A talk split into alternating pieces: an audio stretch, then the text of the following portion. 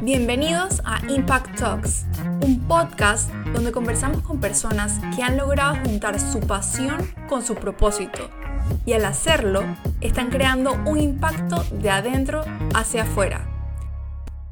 Yo soy Ana Caro Díaz, tu host, y en este episodio converso con Camila Aybar, una activista apasionada de la sostenibilidad, área en la que asesora a empresas en su estrategia de sostenibilidad desde su boutique de consultoría CreaLab. Además, se destaca como una influenciadora, ya que usa sus redes para impulsar a las personas a tomar acciones con impacto positivo en la sociedad y en el medio ambiente. En el 2019 se ganó una beca para capacitarse como gestora de proyectos sociales en el programa latinoamericano Voces que Inspiran, organizado por Voces Vitales y Procter Gamble. Y en el 2020 fue seleccionada como uno de los 120 futuros líderes de Iberoamérica. Hola Camila, bienvenida a Impact Talks. Hola, ¿qué tal Ana Carolina? Un gusto, un gusto estar aquí. Me encanta tenerte aquí, estoy súper, súper emocionada de tenerte en este espacio. Hace rato que quería invitarte. Eh, me parece que el trabajo que haces para concientizar a los jóvenes y a, en realidad a la población en general sobre los temas de sostenibilidad es increíble. Lo haces todo, de una manera muy, muy sencilla, en un lenguaje que es mucho más fácil de digerir, que creo que es algo que aplaudir porque realmente los temas de sostenibilidad son bastante complejos. Y, quiero, hablar, sí, quiero hablar eso un poquito, pero, pero primero me interesa que nos cuentes un poco más de ti, de, de cómo nace este interés en la sostenibilidad. No sé si fue algo que experimentaste tú de chica o algo en especial que te marcó, que, que te hizo querer como que meterte en este mundo y conocer esa historia detrás de, de, de quien te hace Camila hoy. Qué chévere, ok. Bueno, la verdad, la sostenibilidad, o sea, empezamos porque la sostenibilidad no es solamente temas ambientales, porque yo no era la niña más ambientalista del mundo, mi familia no era la familia más ambientalista del mundo, o sea, realmente siempre, bueno, yo viví en Gamboa, viví en Clayton, o sea que siempre estuve rodeada de ambiente, siempre he respetado el medio ambiente, siempre le he tenido muchísimo respeto, nunca tú me ibas a ver botando algo lado. O sea, tenía como mucha cultura como de respeto al medio ambiente, sin embargo, no es que yo tenga cargaba la bandera del medio ambiente, eh, pero la sostenibilidad, como no es solamente ambiente, realmente eh, tiene el pilar de eh, bienestar social, tiene el pilar de desarrollo económico equitativo, tiene el pilar del cuidado del medio ambiente yo siento que algo que siempre he tenido presente han sido los, y que sí he llevado como mucho la bandera, han sido los otros dos pilares. Entonces, sobre todo el social, el, el, pilar de bienestar social, para mí toda la vida ha sido algo que me ha marcado. O sea, yo vengo eh, de una familia pues que es de muchos pensamientos acerca de, de, de, realmente vivir en un mundo equitativo y cómo las oportunidades deberían ser más equitativas este, en mi casa tú escuchabas hablar de política, ¿entiendes? O sea, se hablaba de la realidad de Panamá y de la realidad de otros países, entonces siento que siempre estuve cerca. De hecho, yo hasta, te lo juro, y estas eran conversaciones que yo tenía cuando decía 11, o sea, yo tenía 11, 12 años y yo decía, ay, si yo pudiera encontrar un mundo ideal, el mundo ideal sería tal y tal y tal y tal y tal. O sea, siempre, literal, es una palabra que tengo marcada en mi cerebro, el mundo ideal. Porque siempre estaba pensando en que las cosas no están bien y deberían ser mejor. Entonces, siento que desde siempre he estado con el mundo de la sostenibilidad y no fue hasta hace como unos dos años que me di cuenta de que esa sociedad que yo sueño no va a existir si no atacamos el tema del cambio climático, el no, el, no, el, cambio climático, perdón, sino el calentamiento global tan apresurado que estamos viviendo, y me di cuenta que ese era el pilar prioritario que había que, que empezar a aprender, porque era el que menos sabía. Entonces, bueno, me volví adicta del tema ambiental y como se mezcla con lo social y se mezcla con lo económico, porque también vengo de una familia donde, digamos, el dinero no sobraba, varias veces nos cortaron la luz, no había una planificación presupuestaria muy buena en la casa. Eh, realmente siempre el tema del dinero a mí me afectó. Como que, ¿cómo así que a mí no me sobra? Como a otros yo veo que les sobre. O sea, eso qué tan justo es. Y a mí me sobra versus lo que a otros no les sobra. O sea, siempre sentí como mucha injusticia en el tema económico. Entonces siento que de esos dos pilares siempre he estado más cerca y el ambiental llegó a mi casa hace como cuatro, no, hace como dos, tres años. Yo creo que mientras uno más cerca está de un problema, más lo vas entendiendo y por eso creo que es súper importante escuchar a la gente que vive los problemas para poder entonces buscar las soluciones. Tendemos mucho a, pensar que tenemos la solución el silver bullet para solucionar un problema eh, y se nos olvida escuchar a la comunidad que lo vive o a las personas que, que siente esa injusticia, como tú mencionas, como tú dices, o sea, la sostenibilidad no es solo la parte ambiental, muchas personas piensan que... Piensan que es verde, piensan sostenibilidad piensan en algo verde, que a ver, no está mal, porque el término de desarrollo sostenible realmente existe gracias a que alrededor de 400 científicos se dieron cuenta de que el calentamiento global era real. O sea, gracias al calentamiento global que se descubrió y que sabemos que es un hecho puro y duro, Gracias a eso se empezaron a desarrollar estos términos como desarrollo sostenible, objetivos de desarrollo sostenible. O sea que sí, a ver, sí, la ideología sí parte mucho de lo ambiental, sin embargo, no es lo único. Exacto, es un solo, solo uno de los componentes, porque es la parte ambiental, la parte social y la parte económica, todos haciendo un balance. Entonces, me parece súper cool que puedas abordar todos esos temas eh, desde las distintas plataformas que lo haces. Sé que lo haces en tu trabajo y sé que tienes un emprendimiento que se llama CreaLab. Y quiero que nos cuentes un poquito más de esto. ¿Por qué decidiste crear CreaLab? ¿Y cuál es tu propósito con, con este emprendimiento? Bueno, realmente CreaLab nació como un colectivo cultural. O sea, imagínate, como que ni siquiera, ni siquiera empezó por temas ambientales, como que eh, yo estaba en el 2016 trabajando con, en una empresa privada, todo bien, una empresa bastante grande, y a mí toda la vida me ha interesado el arte, es una manera muy rica con la que yo siento que me puedo expresar. Y tenía mi compañera que era fotógrafa, o sea, a las dos nos gustaba mucho el arte en el trabajo. Y queríamos meternos en cursos de pintura y no encontrábamos ni un solo curso que costara menos de 200 dólares. O sea, y que fuera, tú me entiendes, con un estándar de calidad, pues bien, no de que, a ver, algo más, algo más profundo oye, era demasiado caro. Y a mi amiga y a mí no nos sobraban 200 dólares, ni aunque, o sea, ni aunque tú me matas y no me sobraban 200 dólares para meterme en el curso de pintura. Y nos dimos cuenta como que, oye, esto, uno, no es justo, y dos, yo quiero aprender. Entonces lo que decidimos fue crear talleres.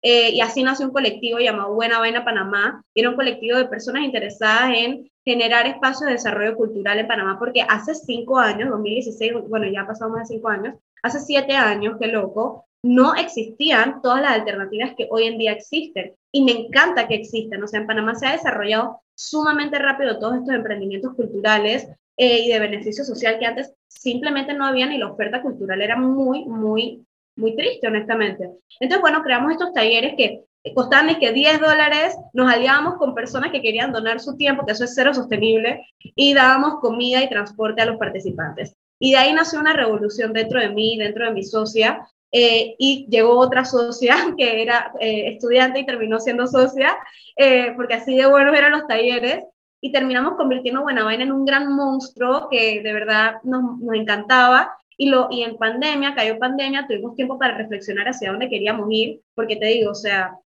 no toda la vida íbamos a poder tener profesores voluntarios, o sea, eso no es justo tampoco con ellos y con las personas que te están dando su tiempo y decidimos realmente cambiar nuestro modelo de negocio, nuestro modelo de emprendimiento y ahí llegó CreaLab. CreaLab Panamá, actualmente nosotros, a ver, por fin siento que estamos viendo la luz. Este es como por fin el año en que de verdad tenemos clientes consistentes, en el que eh, por fin estamos en una buena mentoría con una mentora increíble, Mireli Santa María, la sugiero, pero es que sin duda alguna eh, que nos ha ayudado realmente a reestructurar CreaLab y CreaLab es una consultoría, es una boutique consultora de sostenibilidad. O sea que para todas esas eh, empresas medianas o pequeñas, no micro, sino más pequeñas o, medianas que quieran tener proyectos de sostenibilidad o iniciar con responsabilidad social para luego llegar a la sostenibilidad, perfectamente pueden llegar hacia nosotras. Nosotras queremos trabajar con ustedes y ayudarlos a crear programas realmente buenos y, que tengan sentido con su estrategia de negocio. Porque la gente a veces piensa que la sostenibilidad es un gasto, pero para los negocios, pero realmente la sostenibilidad es sinónimo de eficiencia. Entonces, eficiencia operativa, eficiencia de recursos, genera hasta todo este tema de reconocimiento de marca, todo este tema de reputación, reputación es igual a ventas, o sea, sostenibilidad es todo menos gasto. Entonces, queremos ayudar a los emprendimientos a cambiar un poquito esa mentalidad y a entrarnos, a asesorarlos y a ser sus consultores. Entonces, eso es CreaLab y un poquito esa es la historia. Como ves, empezó con mi lado social y ahora terminó más con el lado un poquito así ambiental, porque las empresas lo tiran bastante a lo mismo. Pero me parece súper cool que haya empezado también desde la parte como de la cultura, porque creo que eso es un, ese derecho a la cultura no es algo que se ha desarrollado mucho en Panamá hace, como tú mencionas, hace unos años y ahorita mismo lo puedes ver que está creciendo bastante. Hay muchas iniciativas pero a pesar de eso creo que todavía falta mucho y me parece sí, claro. chévere que hayas podido sembrar esa semilla y estoy segura que tuviste algún impacto en varias personas. Sí, de hecho estoy súper orgullosa porque, o sea, a cada rato me encuentro personas que, o sea, solamente mira mi socia, pasó por un taller, se enamoró del proyecto y ahora eh, trabaja en un banco de sostenibilidad y tenemos este emprendimiento impactando a los demás, hacemos miles de proyectos eh, o sea, cada vez que me encuentro con alguien, porque los conozco a todos y me sé las caras de todos y los nombres de todos, cuando los veo en la calle, literalmente me dicen a mí, a mi buena vaina me cambió la vida, a mi buena vaina me salvó, y ahora son personas que trabajan en la asamblea, son personas que trabajan con ONGs, o sea, son personas que ya tenían un interés y nosotros les ayudamos un poquito a, a ver, a darles el espacio para que desarrollaran el interés, porque desarrollar el interés era un privilegio, o sea, literalmente tenías que pagar 200 dólares para desarrollar un interés. Eh, nosotros creábamos un espacio donde tú podías desarrollar sin, tu interés sin tener que pagar esa cantidad de dinero. Era básicamente eh, enfocarte en el ODS 4, crear acceso a la educación, lo que estabas diciendo, ese acceso a oportunidades que realmente normalmente solo tenían las personas con privilegio, como tú mencionas. Pero hay una cosa que mencionaste eh, de la oferta de CreaLab, quisiera que, que entraras un poquito más a fondo allí, y es que tú mencionas que ustedes ayudan a las empresas empezar con responsabilidad social empresarial para después si quieren seguir hacia sostenibilidad. Y ese gap, ese, ese, ese movimiento de, responsabilidad social hacia la sostenibilidad de una empresa, ¿cómo lo ven ustedes? Claro, a ver, hay que entender que es una súper buena pregunta porque hay que entender que la sostenibilidad está lleno de matices grises. La sostenibilidad actualmente no puede ser blanco y negro. No puede ser, o eres sostenible o no eres sostenible y te cancelamos. No puede ser así porque la sostenibilidad es sumamente nueva y hay un gran nivel de analfabetismo en los líderes de las empresas. O sea, los líderes de las empresas porque están muy ocupados, porque no tienen tiempo, porque tal vez en este momento no le ven la relevancia, porque están en Panamá y en Panamá aún se están generando todo este tema de las políticas y las obligaciones que son de forzoso cumplimiento en la sostenibilidad. O sea, como que realmente no saben de sostenibilidad, no saben qué es greenwashing, no saben cómo se ve, no saben cuando lo están haciendo ni cuando no lo están haciendo. O sea, hay como muchos aprendizajes que hay que hacer y es todo un proceso y eso está bien. Entonces, la RCE, la responsabilidad social empresarial, entra un poquito dentro de esos matices. Eh, es una manera más sencilla de empezar a realizar actividades por el bien común y por el bien de tus grupos de interés para entonces llevar realmente a una sostenibilidad operativa. Entonces, que si sugiero entrar por, eh, empezar por ahí, no, yo no sugeriría empezar eh, por la RCE, yo sugeriría empezar por la ecoeficiencia de tu negocio, de tus procesos. Eh, de primero tú tienes que ser para poder dar, sin embargo, también ofrecemos el servicio de que si ya tú, porque también esa es otra, muchos emprendimientos ya tienen empezado, y o sea, a ver, una pequeña empresa puede generar un millón de dólares al año. O sea, son empresas que ya tienen empleados y todo. No estoy hablando de emprendimientos de mercaditos. A ellos, a ellos sí se les dificulta mucho más. Estoy hablando de empresas que pueden y que seguramente ya tienen algún tipo de, de proyecto de responsabilidad social muy filantrópico, donde tal vez realizan donaciones o tal. Nosotros ayudamos a reevaluar esos programas para ver si realmente tienen sentido con la estrategia de negocio. No, tienen, no tiene por qué ser un camino y una Y, donde tienes que tomar una decisión. O hago RCE y no va con mi negocio porque le tengo que donar a los niños que tienen hambre eh, pero mi emprendimiento es totalmente de tecnología, eh, puedes irte por el otro lado, ok, tal vez los niños con hambre van a ser el, el, el, punto especial de otro tipo de emprendimiento, tal vez un emprendimiento de catering, pero tal vez el tuyo, por ejemplo, puede ser tema de educación de las STEAMs, o tal vez puede, o sea, hay tantas cosas que ayudar a emprendimientos a desarrollar apps, o sea, hay tantas cosas que se pueden hacer. Entonces, nosotros ayudamos a realmente reevaluar tus proyectos de responsabilidad social para ver cómo los podemos redirigir un poquito una estrategia de sostenibilidad. No sé si me explico. No, sí, totalmente, totalmente. Y, creo, que, creo que queda claro. Y me parece súper valioso porque yo personalmente he sido una fuerte crítica de programas de responsabilidad social empresarial porque han tendido en los últimos años a volverse esto del greenwashing que mencionas eh, o a volverse el tema de, ay, donemos a esto y la foto. Y me ha tocado vivirlo, o sea, el momento en donde más de verdad lo viví fue cuando estuve en, Tanzania para una consultoría que hice para un proyecto de educación y básicamente le estaban, había una empresa que les había de tecnología bastante reconocida, que no puedo mencionar el nombre, pero que había regalado unas laptops para un programa de educación y cuento largo, cuento corto, laptops en llenas de polvo, eh, no prendían ya, o sea, porque nadie las estaba usando porque no había electricidad. Cuando había electricidad se iba o eran demasiados computadores para, para que todos los niños lo pudieran usar, no eran user friendly, o sea, como que había miles de partes del problema que no abarcaron, que nadie preguntó, pero la empresa dio ese regalo pensando que ah, esto va a ayudar, esta es la solución. Em, claro. Pero realmente no, no hace ningún impacto, incluso a veces hace hasta más daño. Es responsabilidad social, no, no es caridad. Entonces, claro. bien y poder hacer ese proceso que tú dices, por ejemplo, me encantó que, que dijiste, yo no recomendaría empezar por ahí. Me, me, me, pareció muy chévere porque en verdad creo que eso es un, un, issue ahora, pero si ya estás ahí, quieres hacerlo, quieres reevaluar ese proceso, cómo lo haces mejor, cómo lo haces de verdad responsable y conscientemente, qué bueno que ya hayan personas que, que entiendan el tema y puedan de verdad asesorar sobre esto. Sí, total. O sea, es que hay, ay, hay tantos casos.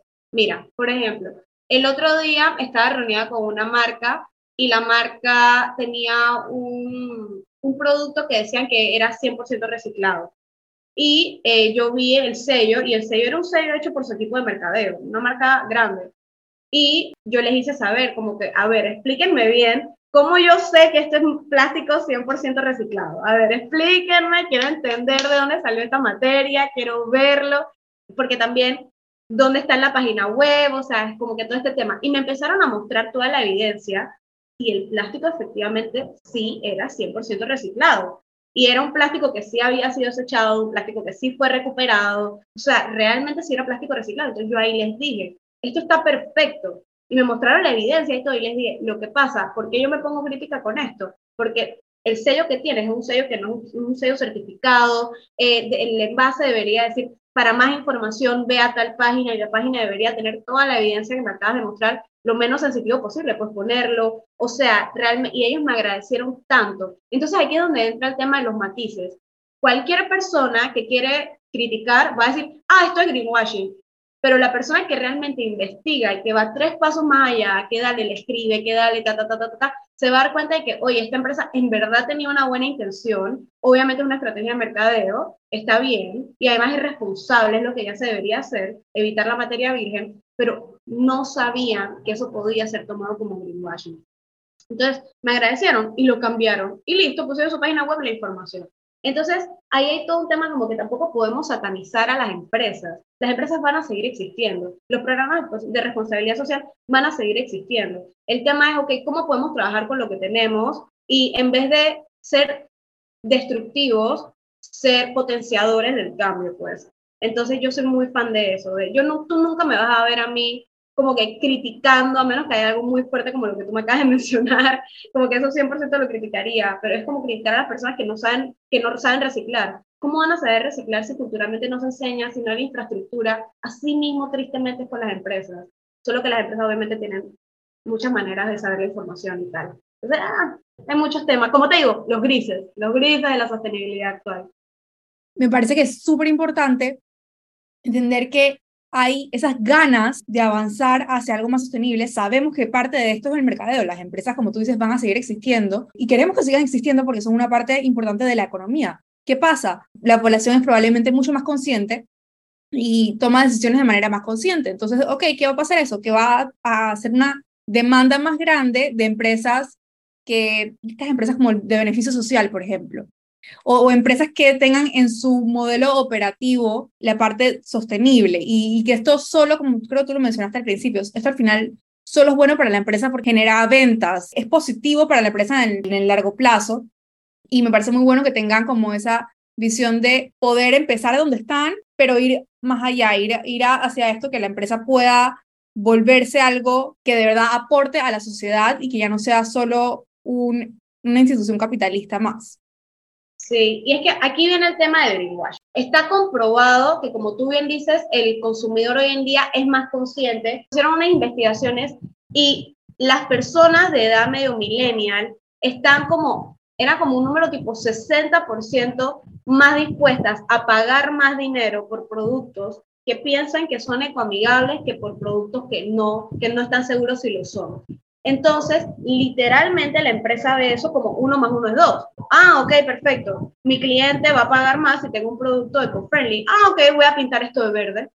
Ya, Es así es fácil. Eso es greenwashing. Ya, ahí es así. Y esa es la lógica para la empresa detrás del greenwashing. Literalmente la gente está más dispuesta a comprar algo porque sea verde que porque no sea verde. Entonces ahí viene todo el tema de que es muy fácil hacer el greenwashing, pero está una diferencia muy grande entre greenwashing y mercadeo verde, que tiene que ver, hay muchos puntos del greenwashing. De hecho, el greenwashing tiene como los siete mandamientos.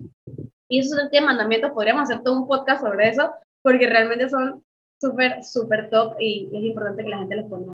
Quería preguntarte si pudieses contarnos qué otras iniciativas tienen en CreaLab o, o han desarrollado. Sé que han hecho, aparte de este trabajo con las empresas, han trabajado como con talleres, así como decías antes, con Buena Vaina, para promocionar cosas como la, la economía naranja o la participación ciudadana que creo que van muy de la mano con lo que quieres hacer con CreaLab y las empresas.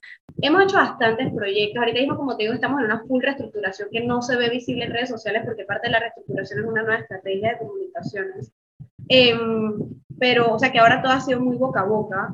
Em, pero, por ejemplo, hemos tenido una campaña muy bonita que se llamó Panamá Naranja. Esta campaña era para incentivar la economía creativa, la economía naranja en Panamá, incentivar y que, hacer un poco de sensibilización acerca del tema. Esto lo hicimos con la Cámara de Comercio, fue una campaña que duró alrededor como unos dos meses y terminó en un conversatorio súper bueno con personas nacionales e internacionales acerca de la economía creativa. La economía creativa es toda aquella que le brinda dinero o que brinda ingresos, perdón, al país de ideas que tengan un valor más allá de producir y vender, sino que agreguen, por ejemplo, alguna, algún tipo de memoria cultural a la comunidad, que agreguen algún tipo de valor tecnológico o de innovación a la comunidad, todo eso se puede ver como economía naranja. Por ejemplo, yo aprendí ahí que la economía naranja podría ser literalmente, la inteligencia artificial tiene que ver muchísimo con la economía naranja, obviamente todo el tema de los teatros tiene que ver muchísimo con la economía naranja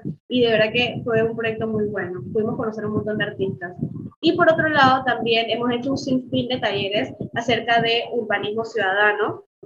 Urbanismo ciudadano básicamente es la manera de pensar la creación y la organización de las ciudades para que sean funcionales para el ciudadano. Y justamente ahí contextualizando, como tú decías, contextualizando a las necesidades de cada comunidad. Entonces, el urbanismo tiene que ver muchísimo con la sostenibilidad, porque si tus problemas se solucionan en tu comunidad de manera accesible, no tienes por qué emigrar de comunidad, no tienes por qué, no deberían existir las ciudades de, dormitorio. Eh, entonces, todos estos problemas se solucionan pensando estratégicamente en la necesidad del ciudadano, más que en la necesidad del carro, que es un poquito la manera en la que pensamos en Panamá, ¿no? El carro es más prioritario que el humano. O sea, lo ves en las calles, o sea, los carros tienen más por dónde andar que los seres humanos, es una locura. Entonces, nada, en Panamá hay mucho trabajo que hacer y creo que lo que hemos hecho es captar a los jóvenes, por ejemplo, según el MIGE de 19 a, a, a 29 años, si no me equivoco, y ese es como el público que más hemos captado para nuestros talleres estudiantes de arquitectura, estudiantes de diseño, que han, han quedado encantados por todo el tema del urbanismo ciudadano, la verdad.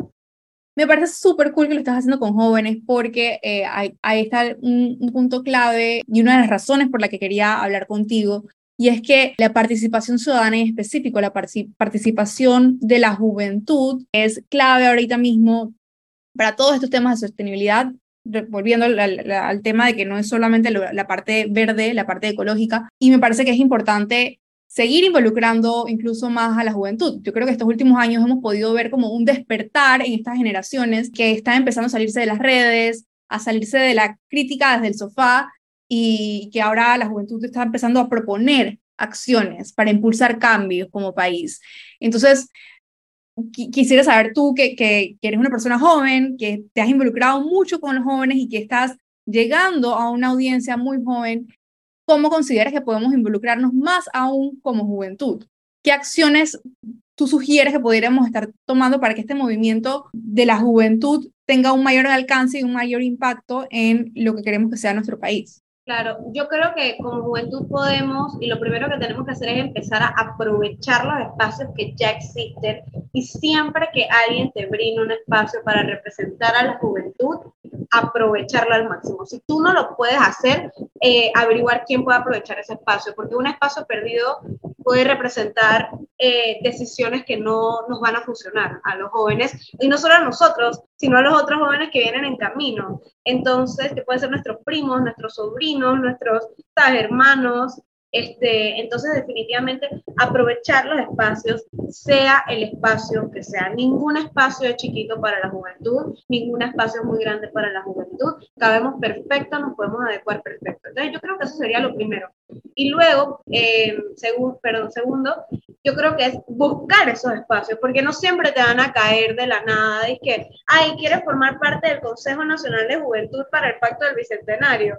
No, no siempre te van a llegar esas oportunidades. Tienes que empezar a buscarlo. ¿Y cómo se puede empezar a buscar? Siendo muy proactivo y entendiendo quiénes son los actores dentro de los diferentes núcleos donde tú te manejas. Está el núcleo familiar, empezar a tomar decisiones en tu familia. está el núcleo universitario, incluyete en los clubes, eh, habla con los profesores, pregunta cómo si no hay un club de jóvenes, cómo se puede crear un club de jóvenes, es un tema que tal vez a ti te interese. Em, desde el núcleo comunitario, te interesa mucho el tema de salud, eh, porque has visto mucha desnutrición en tu comunidad. Bueno, ve al centro de salud y pregunta cómo puedes ser voluntario e intenta cambiar las cosas desde adentro. Sé que a veces puede sonar difícil, pero realmente eso funciona tomando parte de esos espacios que quieres, que no te gustan. O sea, lo que no te gusta puede cambiar si tú ayudas también. Eso es un poquito la bandera que yo cargo. O sea, a mí muchas veces me han pedido que yo participe de espacios en donde yo no estoy de acuerdo con un montón de las cosas que están diciendo, pero estoy ahí, estoy dando la opinión y ojalá pueda representar bien a quienes me acompañan en la juventud, ¿no? Entonces, es aprovechar los espacios y salir a buscarlos. Eh, en tu núcleo laboral, siempre puedes ser la persona que genera estas nuevas iniciativas, que pone los temas de conversación que son tabú. Bueno, mételes igual, oye, somos jóvenes, te puedes excusar de eso. Y es que, ay, no, no, no sabía que se podía hablar de esto y al día siguiente vuelves a hablar de eso. Ya, o sea, sabes, como que normal, seamos disruptivos y aprovechemos los espacios que nos dan para ser disruptivos. Me gusta eso que dices de que seamos disruptivos me hace pensar, especialmente teniéndote a ti aquí en este, en este espacio, cuál es el potencial y cuál puede ser el rol de las redes sociales en toda esta disrupción que queremos generar. Wow, hay un rol sumamente importante en el tema de las redes sociales. De hecho, me acuerdo que yo era parte del Consejo Nacional de Juventud, que del Pacto del Bicentenario, que le, que le presentaba resultados directamente al presidente, el presidente Nito Cortizo, Laurentino Cortizo, y a mí me tocó estar en una de esas presentaciones, yo era una de las encargadas de los talleres, y él en un momento dijo, jóvenes, eh, y no se metan en eso de las redes sociales, a mí me empiezan a escribir por mensaje directo, pero es que me mandan muchos mensajes, entonces yo no lo leo. ¿Ustedes creen que eso cambia algo? Eso no cambia nada, jóvenes. Lo que cambia es lo que ustedes están haciendo aquí, trabajando en el Pacto Bicentenario. Mana, yo me levanté, yo, tú me estás entendiendo, ¿no? Yo fui disruptiva. Yo aproveché el espacio que me dieron de la representación de juventud y yo fui disruptiva. Y que, señor presidente, con mucho respeto le digo que no estoy en nada de acuerdo con lo que usted está diciendo. Quiero que sepa que yo como joven que utilizo las redes sociales, y estoy segura que aquí todos los jóvenes que estamos aquí presentes usamos las redes sociales, sabemos que usted ha tomado decisiones políticas gracias a la presión ciudadana que se genera en las redes sociales. Las redes sociales son una forma de accesibilizar la democracia, de accesibilizar la información. Y eh, bueno, lo mandé por un tubo como por un minuto seguido. Y después él me dijo, básicamente, es que no, no, no, no, no, no, no. No, espérate, yo no decía eso. Yo decía que lo que pasa es que a mí me escriben al directo. Si yo ni siquiera reviso mis mensajes directos. Y es que, ay, no, ya esta lucha está perdida. Listo, este man en verdad, él no, él no, él no está entendiendo lo que yo estoy diciendo.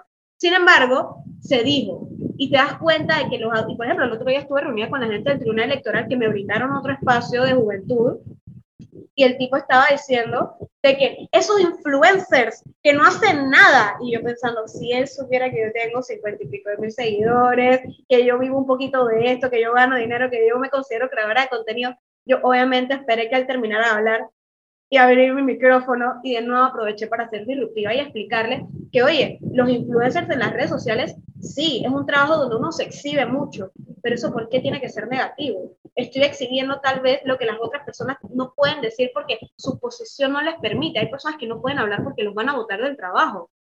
¿Entiendes? Hay personas que no pueden dar opiniones políticas porque literalmente los van a votar del trabajo. Y uno tiene que priorizar cómo va a pagar las cuentas. Entonces, si yo no tengo, si yo tengo el privilegio de no sentir esa, esa presión y esa falta de libertad, voy a aprovechar el espacio para ser disruptiva y definitivamente las redes sociales son sumamente necesarias. Hay un estudio en, en la Universidad de Pensilvania que dice que el cambio social se puede dar solamente si del 20 al 25% de una comunidad específica está de acuerdo en una cosa. Y las redes sociales ayudan a que se genere ese grupo de 20, 25 personas que están de acuerdo en una cosa.